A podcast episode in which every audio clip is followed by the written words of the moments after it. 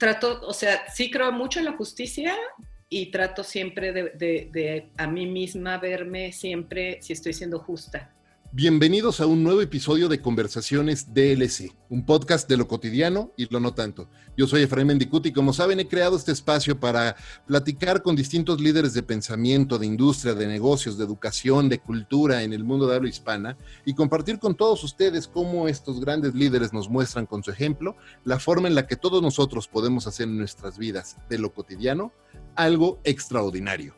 Comenzamos.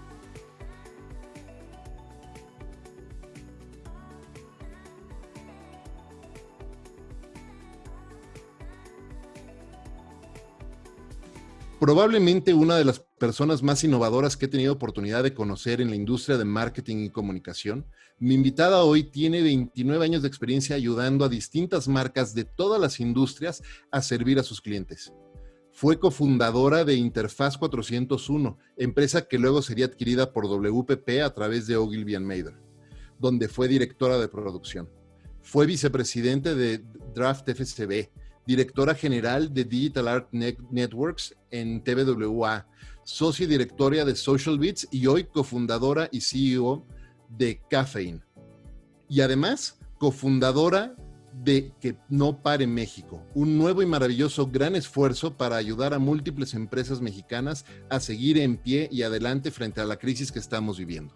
Acompáñenme a aprender de la extraordinaria Jerry Jiménez. Jerry, bienvenida a Conversaciones DLC. Gracias, Efraín, qué gusto. Por fin, por fin se nos hizo sentarnos a platicar un rato aquí. Eh, tengo el gusto, déjenme platicarles que tengo el gusto de conocer a Jerry desde hace muchísimos años, de admirar su trabajo. Y además, Jerry, una cosa que, me acuerdo mucho y tengo muy presente fue la primera vez que hace, yo creo que como unos 15 años o más, visité tu oficina.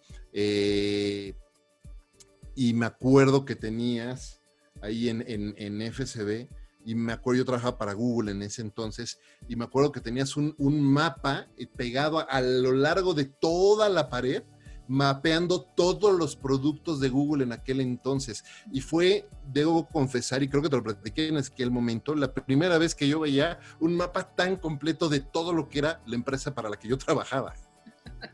Sí, me acuerdo perfecto me acuerdo perfecto, pues Google estaba justamente como yo creo en esa época de, explosión y de adquisición y de, y de crecimiento cañón. Y yo estaba, la verdad, que muy eh, vuelta loca, ¿no? Con, todo lo que, las posibilidades y, y, la manera y la visión que tenía esta empresa. Entonces sí, me acuerdo perfecto de ese mapa este, que para mí también fue súper, súper revelador, o sea, estar viendo, ¿no? Toda la visión que tenía esta empresa y hacia dónde se estaba expandiendo, para mí fue también impresionante. Nunca se me... Eh, hay dos cosas que me acuerdo mucho de tu oficina. Esa, ese mapa enorme y unas alas de ángel que tenías también ahí sobre tu silla. Sí, sí, Además, muy representante tuyo. Sí, fíjate que años las tuve, las de Ángel, ahora tengo unas más chiquitas que son de hada, pero siempre tengo alas en mi asiento, siempre donde me siento, pues es como, como el gorro pensador o como, ¿no? O sea, como, no sé, lo que me inspira, lo que me, sí, como hay gente que se pone el gorro para pensar, este, yo me pongo alas. Me encanta. Tú sabes que creo que no te, no, te había contado, pero creo que a Rafa sí le tocó ver eh, en alguna ocasión cuando yo trabajaba para, para Disney. Eh, trabajaba para una, un área que se llamaba Yellow Shoes, que era como la agencia interna ¿no? de, Walt Disney Parks and Resorts. Y entonces me compré unas pantuflas de estas como zapatos de Mickey, amarillos, enormes, y también los ponía ahí en la oficina para, para, para, jugar a pelotear. Era muy divertido. bueno, no quiero hablar de mí, quiero platicar de ti y aprender de ti. Está padrísimo que por fin tenemos este tiempo y quiero hacerle justicia a tu historia. Así es que, ¿qué te parece si nos tomamos un momento para empezar por el principio y nos cuentas un poco sobre Jerry y tus primeros pasos y cómo fue que, cómo fue que empezaste y cuál ha sido el camino que has recorrido que te ha traído hasta acá con Cafeín y también con Que no pare México? Claro, pues este, como muchas cosas en la vida pasó por casualidad. Este, Rafa, que es mi hermano, tú lo conoces eh, muy bien, empezó con una empresa precisamente con 401, eh, eran él y otra persona, un diseñador, básicamente. Y este, eh, me llamó, me platicó qué es lo que estaba haciendo. Para mí era como, o sea, ¿de qué me estás hablando? ¿No? En esa época no había todavía el Internet como lo conocemos hoy en día. Este, es, era eh, más enfocado al multimedia, era más enfocado a hacer eh, CD-ROMs. Empezaba toda la parte interactiva, pero a través de CD-ROMs. Ajá, claro, claro. Eh, y eh, pues le dije que quería trabajar con él, me dijo que encantado de la vida. Y entré primero como, pues como ventas un poco, o sea, como promover qué es lo que hacía 401. Y mi primer cliente fue este, Fiesta Americana, que fui a venderle un proyecto de el checkout para que dejaras tu opinión en el mostrador, porque te dejan los papelitos de califíquenos por favor en la almohada, pero muy bajo porcentaje lo hacía o lo hace. Y entonces lo que hicimos fueron unos módulos eh, interactivos que estaban en, en el mostrador del checkout y hacíamos un cuestionario que para la gente aparte era novedoso, era divertido, ¿no? Contestar en una pantalla, eh, hacer clic, el touchscreen, todo, ya sabes, era todo muy novedoso. Y, este, y compraron ese proyecto para todos los hoteles. Entonces fue un proyecto muy grande, muy padre. Y con eso me, ya me fui como hilo de media en el mundo de este interactivo, ¿no? Ah, este, y eso fue tú, porque ustedes son originalmente de Veracruz. Eh, pues no, nacimos aquí, pero vivimos y estudiamos en Jalapa, sí. Ya, ok. Y entonces dejaste Jalapa para venirte acá para hacer. Ya estábamos acá. Ya ah, ok. Estábamos de vuelta. sí. Buenísimo. Sí. Y, este, y a partir de ahí eh, empezó el boom de los museos interactivos. Se estrenó el Papalote, se estrenó el de historia en Monterrey. Este, nos tocó hacer eh, un par de kioscos para el Papalote de México, nos tocó hacer siglo XXI para, para el de historia de Monterrey. empezamos a contratar más manos, pero llegó un momento en que como que se empezó a saturar el trabajo y a mí me encanta aprender, o sea, me encanta aprender, siempre, desde chiquita. Entonces me sentaba así en el, a ver, enséñame Photoshop, ¿no? Al lado del diseñador horas y luego al lado de, eh, todo lo estábamos haciendo en aquel entonces con Lingo, en Macromedia, con Director, que era un programa de, de programación, este, aprendí un poquito, este, pues ahí un poquito picándole y llegó un momento en que pues tuve que meter mano y hacer cosas y hacía hasta donde podía y se las pasaba, pero aventajábamos, etc. Y a partir de ahí em, me fui dando cuenta que la parte de la administración de los proyectos era lo que mejor se me daba. Eh, poder eh, organizar un grupo de gente, eh, organizar los tiempos, organizar las fases, etc. Entonces me fui como yendo hacia la parte de producción, o sea, de, de, proyectos. Y en 2000, no miento, en el 97 me parece, nos fusionamos con otra empresa, se hizo Interfaz 401 y ahí ya todos pudimos... Ya con Eric también. Con Eric también, ya pudimos como elegir qué queríamos hacer, porque todos hacíamos un poco de todo, ¿no? Al principio. Entonces ya yo decidí quedarme precisamente con la parte de producción de, de proyectos. Y lo que más me gustó de toda esa etapa, que fue larga, porque también en Ogilvy hacía yo lo mismo, es que aprendía de todo. O sea, porque el, el la persona que es, hace la producción del proyecto está de principio al fin del proyecto. Es la única persona que lo ve completo, ¿no? Entonces, este, me encantaba. O sea, aprendí de todas las marcas que he llevado en mi vida, porque me tocaba hacer la investigación, me tocaba hacer el contacto con el cliente, me tocaba hacer eh, un poco de la estrategia, me tocaba, ¿no? Entonces, estar aprendiendo de todo para mí era lo máximo. déjame hacer doble clic ahí porque, y, ahorita seguimos con la, historia, porque eh, algo que me parece súper interesante que acabas de comentar es eso, ¿no? La persona que está a cargo de hacer todo el project management es la persona que ve todo de principio a fin y tienes el conocimiento completo y general de todo lo que está sucediendo.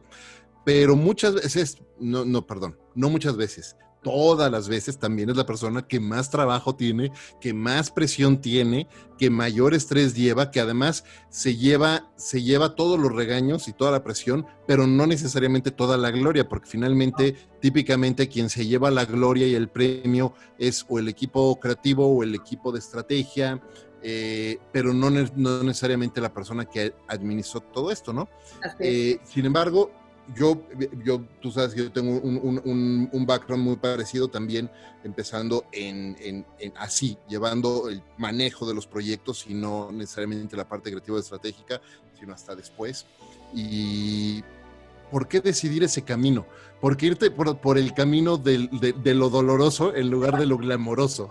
Porque fíjate que, o sea, básicamente yo creo que uno si, si, si analizas tus habilidades, y las reconoces, es lo que finalmente te lleva al triunfo. ¿No? Al triunfo en el sentido de que vas a hacer las cosas bien. ¿No?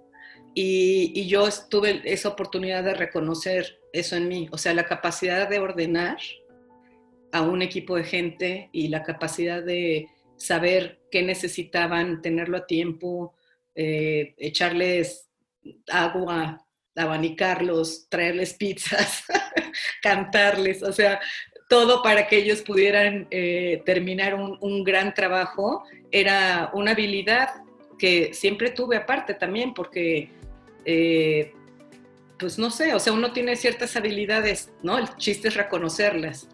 Y Oye, ahorita que decías, ahorita que decías, este, cantarles, llevarles pizzas, ¿qué fue la cosa más loca que te tocó hacer para animar a un equipo así o qué llevarles? Este, pues mira, llevarles, no sé, pero una experiencia que nunca voy a olvidar fue un, fin de semana que no, no dormimos en todo el fin de semana, completito. Y entre, entre todo el trabajo fuimos como a cinco juntas con el cliente para hacer eh, checks y tener feedback y regresar a trabajar y fue un esfuerzo, o sea que tenía yo que mantener a todo mundo despierto, de buenas, ¿no? Pues nada, o sea, tratando de tener un buen ánimo, tratando de eh, poner música para que no se durmieran, ¿no? Tratando de este, llevarles café, de, este, o sea, tenerlos despiertos, ¿no? Porque fue verdaderamente un, un esfuerzo titánico, o sea, fueron como los dos días fácil y cacho sin dormir y sin pararnos más que a la junta y de regreso.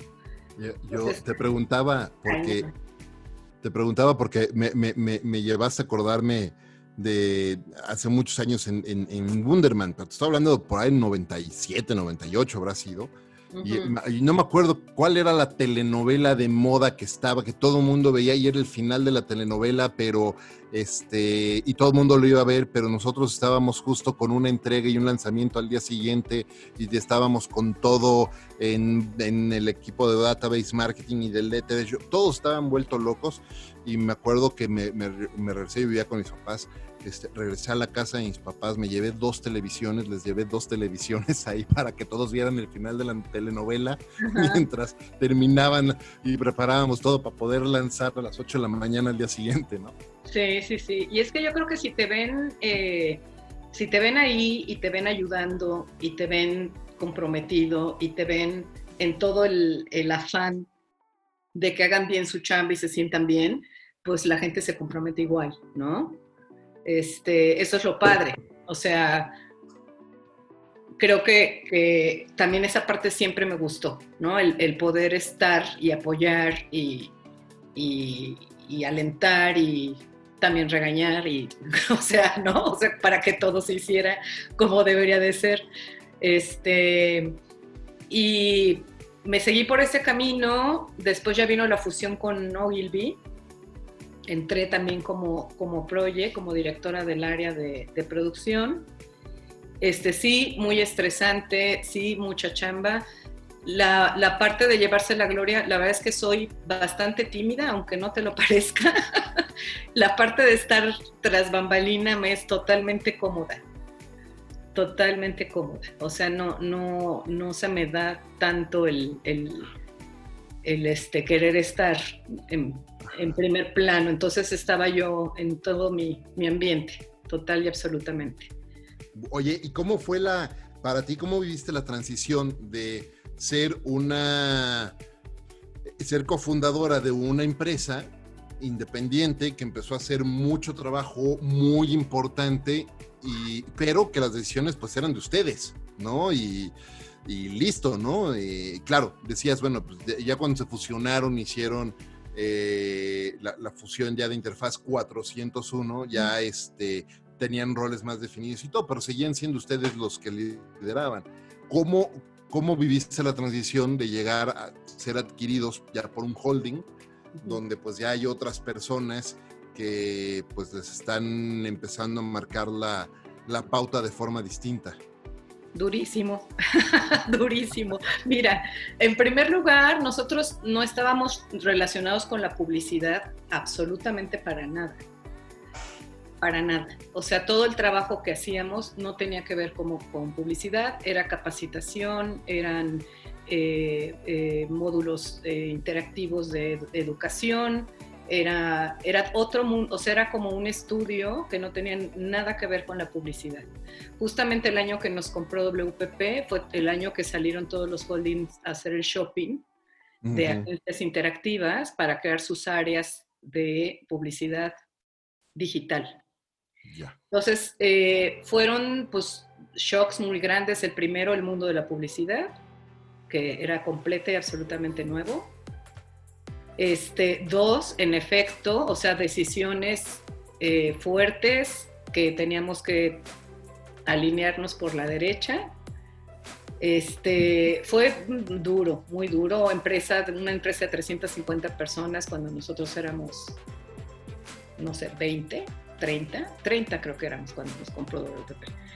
Este, fue muy difícil, fue, fue pues una entrada a un mundo este, pues completamente nuevo. Lo bueno, como, como en todas las, las agencias que me tocó trabajar, es que siempre estuvimos en contacto con la red de la parte digital. En este caso, Ogilvy Interactive tenía una red global, obviamente, y era una red muy colaboradora, era una red muy, eh, pues es, es como otro pensamiento, tú lo debes de saber, o sea, la gente digital tenemos otro chip en la cabeza, es mucho más colaborativo, es mucho más este, parejo, ¿no? Es este, eh, mucho más, eh, o sea, si alguien se gana un premio, se sube todo el equipo a recibirlo, no se suben dos, ¿no? Este, es otra historia. Entonces, eso nos ayudó mucho, o sea, tener esta gran red nos ayudó muchísimo. Y ahí te das cuenta que todos los países eh, somos muy similares, o sea, la parte digital hay muchísima similitud, no importa el país, no importan las condiciones, no importa la cantidad del equipo que sea, hay muchísimas similitudes. Entonces, ya pues conociendo la red de digital, eh, eso nos hizo como llevarnos las cosas, este, pues más en una cancha mucho más conocida, hablando el mismo lenguaje, porque también esa es otra, o sea, nos veían como bichitos raros, ¿no? Este, nadie sabía qué, de qué hablábamos, nadie entendía de qué hablábamos, este, eh, ni qué hacíamos, ni, ni, ni, nada, o sea, era, nos veían de verdad como estos qué, ¿no? Este, pero pues nos, ese mundo nos hizo pertenecer, ¿no? De alguna manera, y eso nos hizo las cosas más, más ligeras. Oye, y de ahí cómo fue el paso de Ogilvy a, a, FCB, estoy en lo correcto, de ahí fue. Así es. Este, pues eh, justo a los cinco años firmamos un, un, contrato a cinco años con, cuando nos compraron. Y a los, no, casi seis años más o menos, eh, yo tuve de cliente a Motorola muchos años en Ogilvy. Mm. Este, se pichó a nivel global la cuenta, la ganó FCB a nivel mundial y FC México no tenía un área digital para cachar la cuenta. Entonces, este, pues, la clienta me recomendó, me hablaron, este, me entrevisté y fue así de porfis, porfis, porfis, porfis, porfis. Este, vente porque este, cachamos Motorola, tú la conoces perfecto, vamos a hacer el área, ¿no? Este, y pues sí, me moví, este, en ese momento fue como también como una ruptura de los ex socios, digamos, de, 401. Rafa se fue a Yahoo, este, yo me fui a, FCB y em, arranqué ahí sí pues como vicepresidente, de, porque pues era yo, al principio era yo solita, eh, después ya me pude traer dos personas de mi equipo anterior de, Ogilvy, un diseñador, un arquitecto de información y un copy, tres, tres personas. Y este, más adelante me traje a Sol, que siempre ha colaborado conmigo, y pues empezamos a tener el área que era muy chiquita eh, de FCB, este, pero tuvimos grandes proyectos. Ahí hicimos el proyecto, por ejemplo, de Bubaló, que ganamos un premio con YouTube porque fuimos de los primeros que empezamos a, a, utilizar la plataforma de YouTube de una manera pues más interactiva con la gente. Este, hicimos cosas muy, muy, muy padres, la verdad fue una época de innovación porque también los, como que estaba también muy efervescente la innovación y experimentación en muchas plataformas, ¿no? Me acuerdo muy bien de esa, de esa campaña de Ubaló y este, fue una gran experiencia porque además fue después, fuimos a, Mountain View. Sí. ¿Te acuerdas? Este, increíble. También ya San Bruno y todo como parte del reconocimiento de lo que habían ganado. Estuvo padrísimo esa. fue un viaje maravilloso que nunca se nos va a olvidar, nunca. Estuvo increíble, Oye, y eso me acuerdo mucho, ahorita mencionabas a Sol, que también estuvo, estuvo en esa en esa campaña, involucrada en esa campaña, si mal no recuerdo, también en ese, en ese viaje. Eh, me acuerdo de Fede, me acuerdo de, Daniel, de Oscar. Y algo que me acuerdo es que es gente con la que has colaborado muchos años, ¿no? Y particularmente, por ejemplo, con...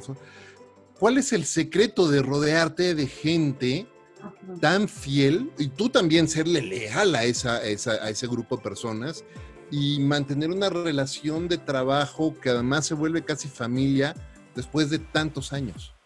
Pues soy una suertuda. Eso es lo que te puedo contestar. soy una suertuda. He tenido equipos en todos lados, ¿eh? de verdad, en todas las agencias que he trabajado he tenido unos grandes, grandes, grandes equipos. Este, de gente muy talentosa, de gente en efecto que, nos tomamos mucho cariño, que nos respetamos mucho. Me ha, tocado, como decía mi abuelita, crecer a muchos, muchos niños, ¿no? Este, eh, verlos crecer, ver lo que son, este, me da muchísimo orgullo, o sea, es, gente que se merece todo, es gente súper inteligente, chambeadora, retosa. Yo creo que el secreto siempre ha sido porque discutimos mucho, yo soy muy discutidora, muy, muy discutidora, me encanta la discusión, o sea, sana, pues, ¿no? Este, y siempre les dije, o sea, aquí nos podemos agarrar del chongo en esta mesa de trabajo, pero parándonos tan cuates como siempre. O sea, esto es chamba y lo demás es no chamba, ¿no? Entonces yo creo que eso también siempre ha ayudado porque también siempre eh, creo se han sentido con la libertad de, eh, de, discutir, ¿no? Sin caer en un tema de a ver después cómo va a ser la relación o va a estar raro o no, ese tipo de cosas. Este, siempre ha habido discusión, siempre se han tomado en cuenta las opiniones, este, soy mm, de repente muy terca, ¿no? pero si me llegan con un argumento, no, no, no, o sea, cedo inmediatamente, ¿no?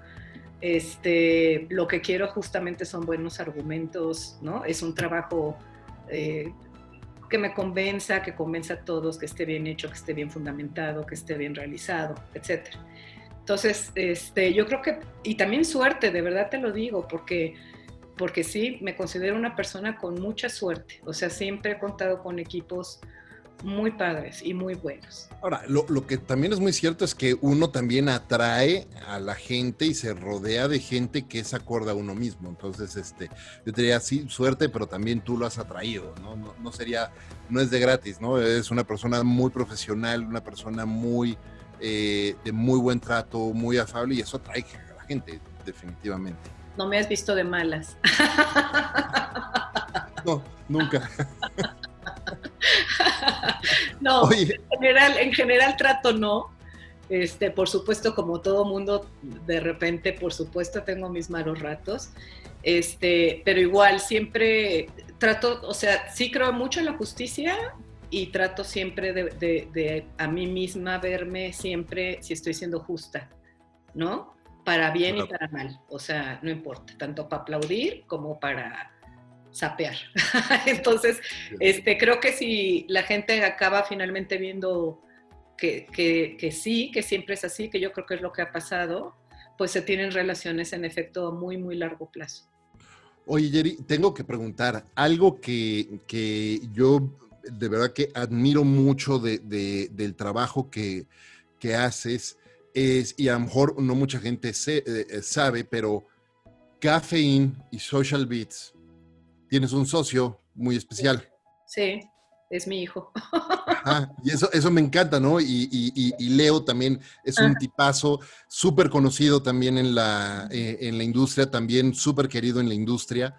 Y eh, ¿cómo es ese negocio? ¿Cómo es la relación? Porque, pues, por un lado, pues, eh, mamá e hijo, pero al mismo tiempo, pues son socios y, y la CEO de la agencia eres tú. ¿No? Y cómo, cómo es esa, cuál es el secreto para mantener esa vida eh, y ese balance sano y, porque además tienen una relación muy buena. Sí, totalmente. Mira, lo que, pues otra vez iba a decir que qué suertuda, pero sí, este, tuve una relación también muy larga con Rafa, con mi hermano. Bien, bueno, por supuesto. fuimos socios y trabajamos juntos 12 años o una más, una cosa, sí, más yo creo este, y nunca tuvimos medio problema, ¿no?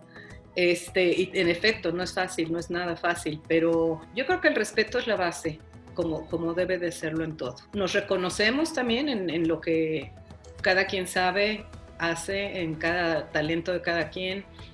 Eh, pedimos siempre opinión, este, es chistoso porque hubo una época larga que Rafa, Leonardo y yo trabajábamos en tres agencias distintas y éramos competencia, ¿no? Este, jamás nos platicamos nada. ¿Llegaron a pichar en contra?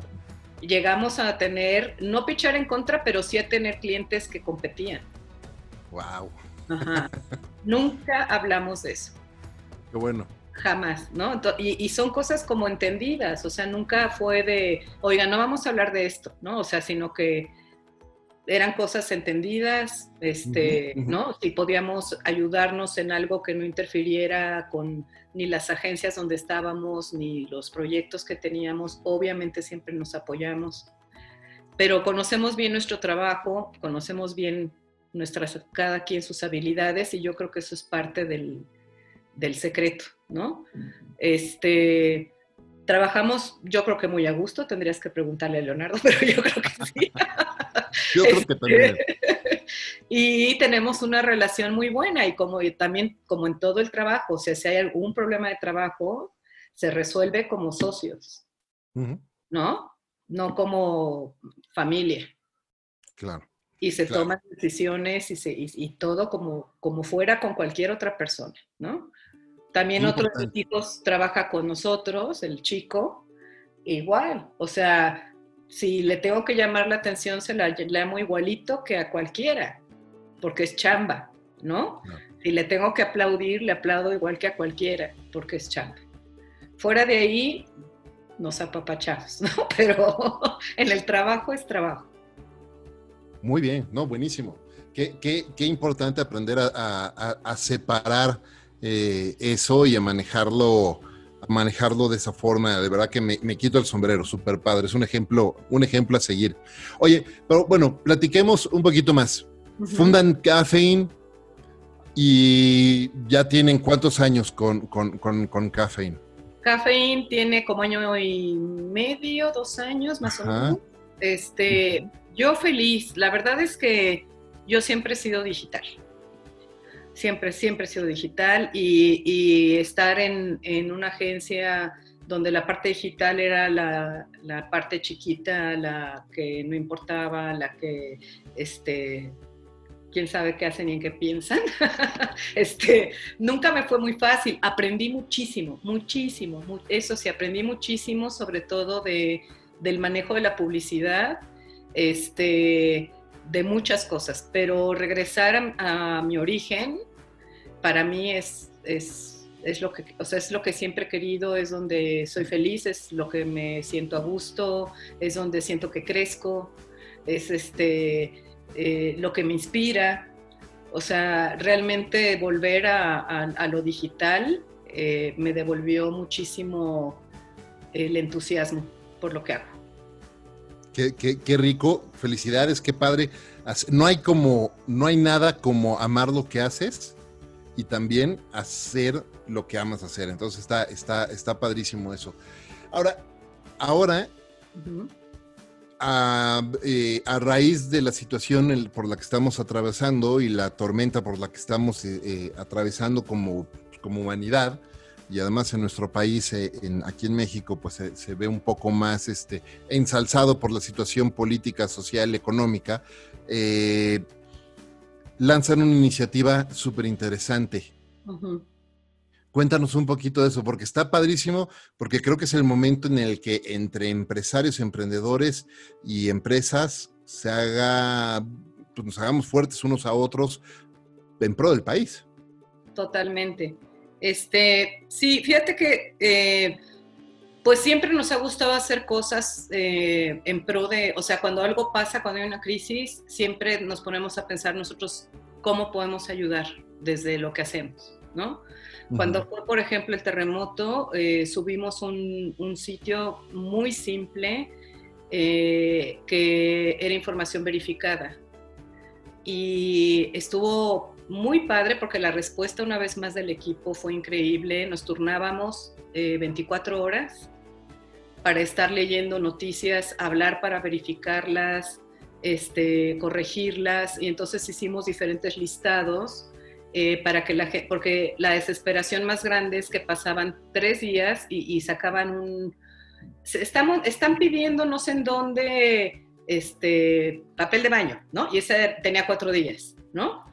Este, ya sabes, este tipo de cosas que la gente retuitea sin darse cuenta de la fecha, sin darse cuenta de este, si ya se solucionó, si ya no, ¿no? Entonces hicimos como varios apartados en donde tú podías ver qué es lo que todavía hacía falta, qué es lo que ya se había este, entregado, completado, cumplido, este, qué noticias eran falsas, cuáles eran las últimas, cuáles eran las verificadas, etcétera. Eh, fue un esfuerzo este, muy, muy matador, te digo, porque era 24 horas, pero pues le, todo el mundo le entró en la agencia el quite, hicimos turnos, este, y fue información que este, la gente la vio muchísimo, fue un gran caso de éxito. ¿Cómo se este, llamaba el, sitio, Jerry? Eh, información verificada, me parece, estoy casi segura. Y por ahí tenemos los números, ya no me acuerdo, pero tuvo eh, muy buen número de visitas, muy buen número de, de, que la gente decía aquí, vean aquí lo que, lo que tienen que ver y no anden hablando de cosas que no son, ¿no?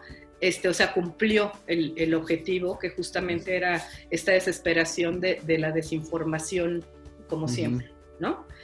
Este, que la ayuda pues estaba eh, toda eh, desorganizada porque todo era después, o etcétera, ¿no? Este, y ahorita, justamente con lo que estamos viviendo, este, pues nos damos cuenta en las redes sociales de que la gente está intentando pues salir adelante, básicamente. Y entonces vemos publicaciones todos los días de estoy vendiendo, estoy haciendo, estoy llevando y trayendo, estoy este, dando clases en línea, estoy eh, lo que sea, ¿no? este, y entonces se nos ocurrió hacer este directorio, es, no es eso más que un directorio, pero con ciertas eh, cualidades, porque también del lado del usuario final sabemos que hay una intranquilidad acerca de, eh, es que si pido comida, qué miedo, ¿no? Porque no sé las precauciones que, que tienen en el restaurante. o si pido este, chocolates o un pastel, pues quién sabe, ¿no? En qué condiciones trabajan y qué miedo y qué miedo y qué miedo. Entonces, entre el miedo por el tema de la salud, este, los despidos, el, el paro de muchos proyectos, pues ahí hay un, atraso terrible en la economía, sobre todo de pequeños negocios, ¿no? O servicios.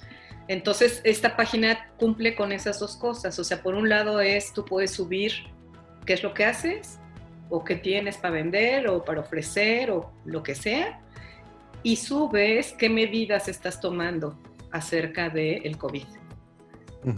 La gente eh, a través de la página puede buscar por geolocalización, o sea, cerca de ti, de tu, de tu punto de referencia, qué es lo que hay, qué servicios, qué productos, y lo que tú escojas o quieras ver, ahí viene escrito cuáles son todas las precauciones que se están tomando eh, para evitar el, contagio de COVID. Entonces le das la tranquilidad a los usuarios de que es gente que está diciéndote que tiene sus áreas de trabajo eh, desinfectadas, que trabajan con tapabocas, que trabajan con guantes, que este, puedes pasar a recogerlo para que no entres o que te lo llevan a domicilio o que son citas espaciadas o que lo que hagan, ¿no?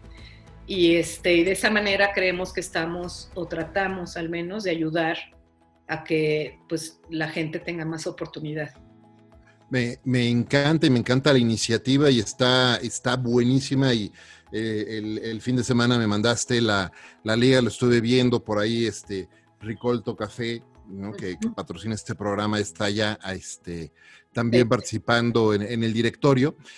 Pero quería preguntarte algo, porque me encanta la iniciativa ¿eh? y de, verdad que me quito el sombrero con ustedes por, por hacer esa iniciativa. Pero, ¿qué impulsa, ¿qué los impulsa a hacer este tipo de iniciativas? Porque, digámoslo, no es como que vayan a ustedes a hacer, no hay un beneficio directo económico para eso. Esto es justo que la gente que nos está escuchando lo sepa. O sea, realmente es una actividad pro bono por ganas de ayudar. ¿Y, qué, los, qué los motiva a hacer esto? O sea, ¿por qué?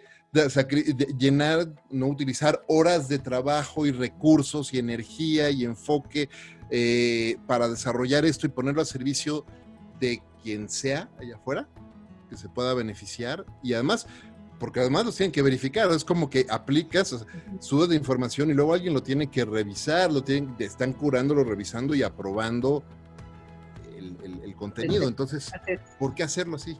O sea, ¿por qué, ¿por qué dedicarle el tiempo? ¿Qué los mueve? Ayudar. Ayudar o sea, de verdad ayudar. O sea, mira, yo creo que en general, bueno, en mi carrera después de ser eh, eh, producción de proyectos muchos años, cuando ya me fui a la dirección de área, este, me tuve que ir metiendo mucho en la parte de planeación estratégica, que también me encanta. También descubrí que me encanta. Y la planeación estratégica pues básicamente está fundada en la observación. ¿Estamos de acuerdo? Totalmente. Este, y pues es nada más observar, o sea, y también cuando hacemos las estrategias para nuestros clientes, somos sumamente observadores y sumamente metiches y sumamente investigadores, y, ¿no? Este, no son ideas que salen porque se nos hizo que estaba padre o porque se nos hizo que estuvo chistoso o porque se nos hizo que va a ganar un premio. Son ideas porque sabemos que hay alguien que está esperando eso del otro lado, ¿no? Y lo mismo pasó con este proyecto, o sea, fue observación pura de ver la desesperación, en efecto, de la gente, de tratar de mover eh, lo que hacen o tratar de tener otro ingreso, de gente que se quedó sin trabajo, de gente que tuvo que cerrar sus tiendas, de gente que, ¿no? O sea, restaurantes, de gente que, todo, ¿no? Eh, y, y, y, así surgió. O sea, es que podemos hacer para apoyar ahorita lo que está pasando, ¿no? Y así salió la idea. Y yo creo que, te digo, esta es la base de, de, de todas las estrategias. O sea, es, es observar qué necesidades tiene la gente y cómo puedes conectar con ellas. Me, encanta y, de verdad que felicidades por, por, hacer eso y querer ayudar a la gente y, hacerlo de, forma tan desinteresada. De verdad que muchas gracias y muchas felicidades por eso. Entró con nosotros, tengo que decirlo. Están con nosotros otra agencia que se llama Blend. Ellos fueron los desarrolladores, o sea, la parte de programación. Este, estuvo Marco Colín colaborando también con nosotros. Él hizo la ilustración eh, de la página. O sea, cuando, cuando haces cosas buenas, la gente se une, se une gente padre, todo sale bien, todo fluye. Padrísimo. ¿No? No, pues, pues de verdad que, que me quito el sombrero con todos. Qué bueno que, que lo hicieron. Muchísimas gracias por hacerlo. Oye, déjame cambiar un poco, un poco el track para platicar un poco de nuevo sobre tu, historia, tus aprendizajes y tus lecciones. Todos tenemos en, nuestra, en nuestras vidas personas que de alguna manera nos han marcado, han marcado nuestra historia. Pueden ser eh, amigos, pueden ser compañeros de trabajo, maestros, personas que de alguna manera nos marcaron y nos enseñaron cosas que incluso hoy día seguimos aplicando. Eh, ¿Quién ha marcado de esa forma la vida de, de, Jerry y qué lección te han dejado que la aplicas hoy en tu día a día? Definitivamente Rafael es una persona de ellos, o sea, es uno, por supuesto, él me metió a, este mundo, este, aprendí muchísimo, sigo aprendiendo de él, siempre, siempre su opinión me es importantísima, él es una persona. Este, la gente es otra, Efraín, o sea, es sorprendente lo que podemos aprender de la gente normal, por decirlo. Tengo una anécdota que, que siempre me gusta mucho platicar porque para mí fue una revelación absoluta. Esto fue hace ya muchos años. Estábamos en un focus group con eh, un grupo de niñas de 13 años, más o menos, que todas eran eh, compañeritas de salón de una misma escuela. ¿Okay? Y eran como, no sé, 10, 12 niñitas, todas casi igualitas, ¿no? En su manera de peinarse, de hablar, sus accesorios, muy fresitas, muy monas, muy peinaditas, ¿no? Y había una niña que traía un corte punk, o sea, un penacho azul, más gordita que el resto, como que no tan atenta al tema de, de la figura, este, más, o sea, era evidente, ¿no? Que, no pertenecía al grupo con el que venía, ¿no? Y la plática y era para sacar insights acerca de las redes sociales y los adolescentes, básicamente, ¿ok? Y pues estaban, eran 12, 13 años, entonces la mayoría era de a mí, mi papá no me deja tener Facebook, a mí mi mamá tampoco me deja, ¿no? No sé qué, a mí sí, pero nada más eh, tengo a mis amiguitos del salón y a mis amiguitos de toda la vida como amigos, no tengo a ningún extraño, este, porque me dicen que es peligrosísimo, ¿no? Y en la niña callada, callada, callada, la niña diferente, por llamarle de alguna manera, y entonces le pregunté, le dije, ¿y tú? Me dijo, no, yo sí tengo amigos de otras partes del mundo que no conozco en persona. ¿Y te den permiso? Pues sí. Me dijo, es que yo, ellas son mis amigas, porque en el mundo físico yo voy a esa escuela y a ese salón y ellas son las que me tocaron. Pero los que son como yo, no están en mi salón ni en mi cuadra. Viven en otras partes del mundo, ¿no? Y aquí era cuando apenas empezaba el tema de las tribus, de Seth Godin, apenas empezaba, ¿no? Entonces, para mí fue así de, ah, una iluminación absoluta. y dije, claro, la gente en Internet no está unida por por nada, por geografías, está unida por, por intereses. Claro. ¿No? Pero esto ahorita ya es súper obvio hoy en día.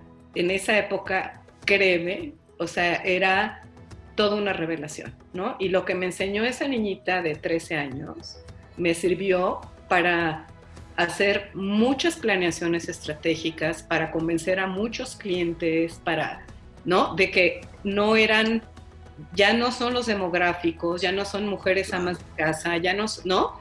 Todavía seguimos luchando con algunos, pero bueno, esto fue. pero me sirvió muchísimo, pero muchísimo, ¿no? Entonces, también estar atentos a lo que la gente te dice, los comentarios que la gente hace en las redes sociales de tus clientes, ¿no? Es una mina de oro. Absolutamente. Oye, qué, maravillosa anécdota esa. Eh, mencionaste a Seth. Por ahí hay una, hay una, no una teoría, más bien una, una lección que dice que somos, somos la mezcla de las 5 o 10 personas de las que nos rodeamos eh, todos los días.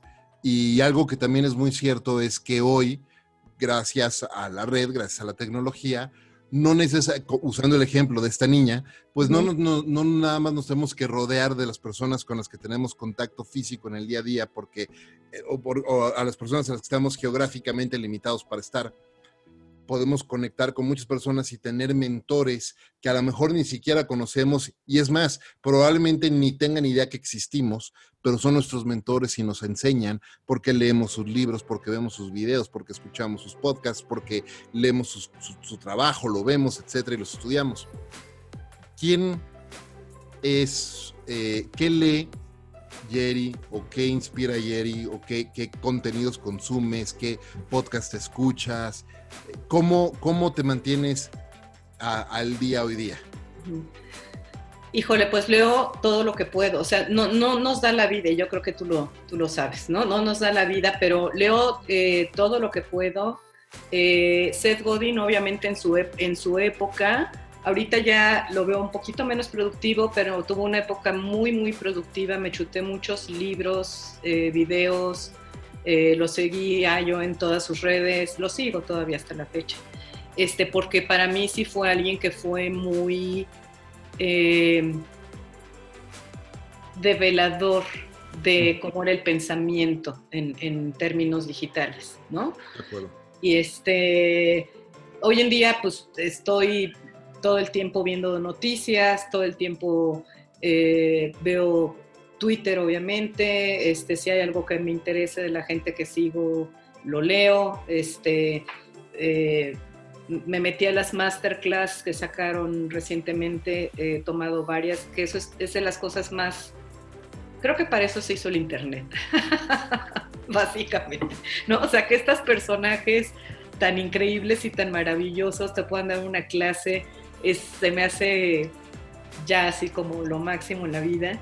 Este, de todo un poco he tomado de, con una masterclass de eh, escritura, he tomado de producción, he tomado de este, cinematografía, he tomado, o sea, como cosas que nunca en la vida había tenido tampoco el chance de explorar, ni de entender, ni de conocer, ¿no? Este, porque me encanta eh, aprender cosas nuevas. Básicamente, no creas que soy una clavada nada más leo cinco personas y nada más veo lo que cinco personas, ¿no? Porque yo creo que de cualquier ámbito, y así lo he comprobado, de cualquier ámbito y de cualquier edad y de donde hay gente que puede tener una gran idea, si tienes la, capacidad de extrapolarlo a lo que tú haces, ¿no? O a lo que tú vives. Entonces, las, inspiraciones y los aprendizajes me pueden llegar de cualquier lado. Ahorita justamente hace un rato, antes de comenzar, hicimos una encuesta para, para una estrategia que estamos haciendo y una respuesta de una de las personas de la encuesta me voló el seso, ¿no? No sé quién es porque es anónima, puedo saber qué edad tiene, qué sexo tiene, pero no sé quién es, pero da, te dan respuestas que dices, wow, ¿no? O sea, esto aquí hay algo, o sea, aquí de aquí podemos sacar algo, está increíble, qué buen pensamiento, este, hasta te da celos de cómo no se me ocurrió a mí. ¿no? Pero puedes aprender de todos lados, de una película, puedes aprender de este, una plática, puedes aprender de una niña de siete años. O sea, la verdad es que el chiste es estar con la antena levantada y ver esa posibilidad de, de tomar lo que es valioso y poderlo extrapolar a donde lo quieras llevar. Qué, qué, rico. Oye, Jerry, aprender y estar constantemente estudiando y abierto a aprender es un hábito que se construye a lo largo de la vida realmente, ¿no? Y, y, yo creo que mientras uno siga aprendiendo, uno sigue creciendo. Día que dejas de aprender, dejas de crecer y lo peligroso es que el día que dejas de crecer, empiezas a morir. Entonces, aprender es un hábito muy productivo y muy bueno. Y hablando de hábitos, quería preguntarte, eh, yo sostengo la, premisa, y esto lo toco en todos los episodios, eh, que para que una persona sea tan productiva eh, como tú y, se mantenga siempre al día y haciendo todo lo que estás haciendo, pues necesitamos hacernos de ciertos hábitos y de ciertas rutinas que nos ayudan, rutinas para, para retirar fricción y para tener una forma de trabajo y hábitos para mantener un buen nivel de energía que nos permita mantenernos enfocados con claridad, etcétera. ¿Qué hábitos, qué rutinas has desarrollado tú a lo largo de tu, de tu vida que hoy pones en práctica y te ayudan todos los días? El paso a paso. El paso, suena súper simple, pero el paso a paso. O sea, siempre tengo muchas cosas que hacer, como todos, obviamente. entre cosas de trabajo, cosas que quiero leer, cosas que quiero ver, hasta trabajo de la casa ahorita, que estamos todos recluidos y que nos está tocando lavar y planchar y tender y no todo, pues. Este, el paso a paso, fíjate que este, eso lo aprendí hace muchos años, ya trabajando en, interfaz y me daba de repente el agobio de todas las cosas que tenía que hacer y brincaba de una a la otra y, ¿no? O sea, como mal, todo mal. Y entonces eh, lo que empecé a hacer fueron listas. Y esas listas ya ahorita ya no las hago porque ya se vuelve, como bien dices, un hábito.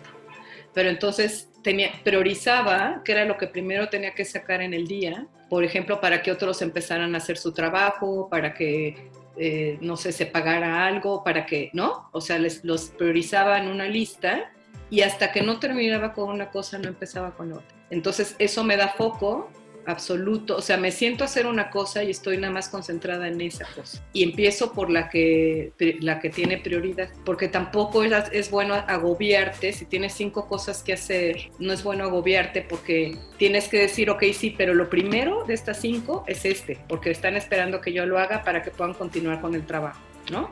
La que sigue es esta porque es dentro de dos días la entrega. La que sigue es esta porque no lo puedo pagar mañana, lo tengo que pagar hoy. La que sigue es esta, por, ¿no?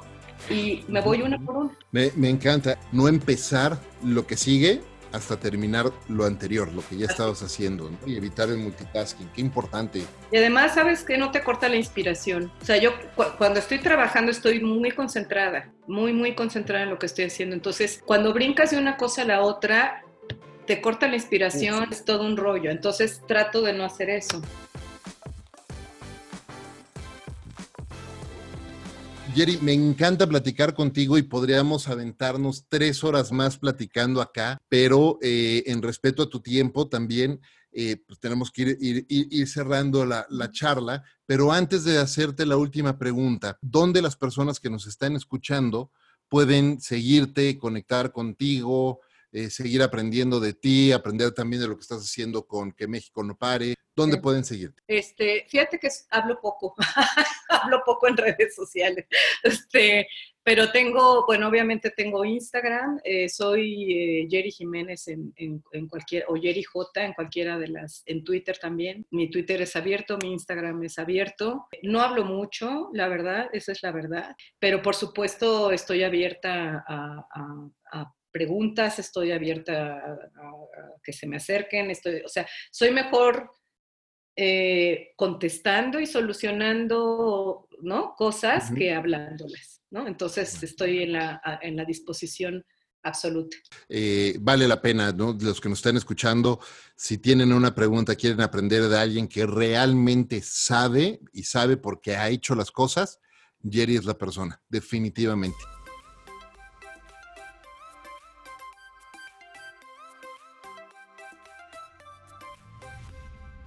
Eh, Jerry, la premisa principal de este, de este programa es cómo líderes como tú hacen en su vida de lo cotidiano algo extraordinario. Así que te, te pregunto, ¿qué es para ti y cómo haces en tu vida de lo cotidiano algo extraordinario. Parando la antena. Mira, yo tengo dos grandes ejemplos que te puedo decir ahorita de lo que vale la pena estar al pendiente de, las cosas y de lo que ocurre. Eh, un ejemplo es Bubaló, pero no con el proyecto que, ganamos. Hicimos algo súper simple, era un, era un tema de entretenimiento, era una, el tipo bola 8, este, estas cosas que les preguntas y te contestan una sonzada.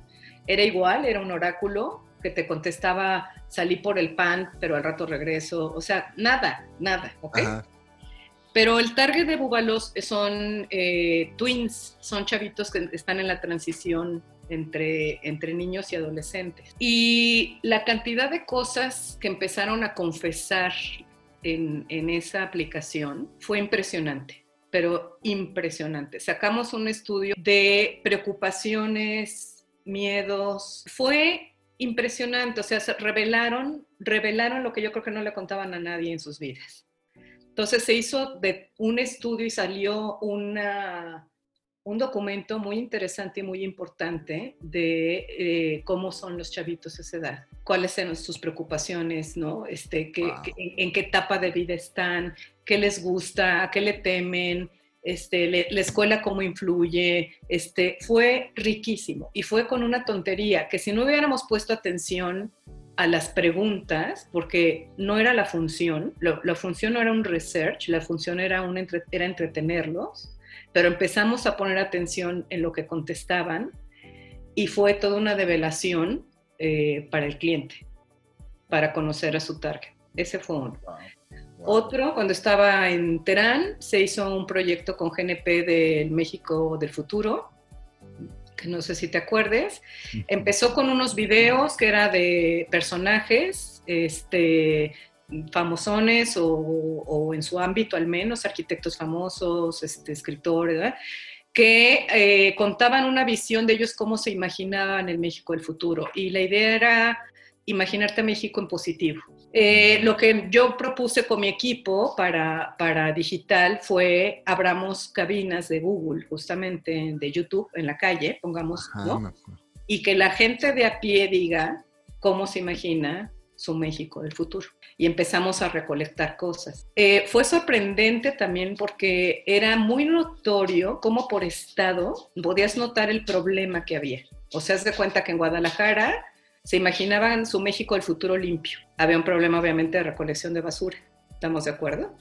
Puebla se lo imaginaba sin baches, Tijuana se lo imaginaba sin violencia. Entonces esto fue muy impresionante y el director de GNP este, dijo, quiero por toda la República, cuando empezó a ver lo que estaba saliendo ¿no? de, de ahí, este, en universidades, en escuelas, en, este, en, toda, en toda la República Mexicana.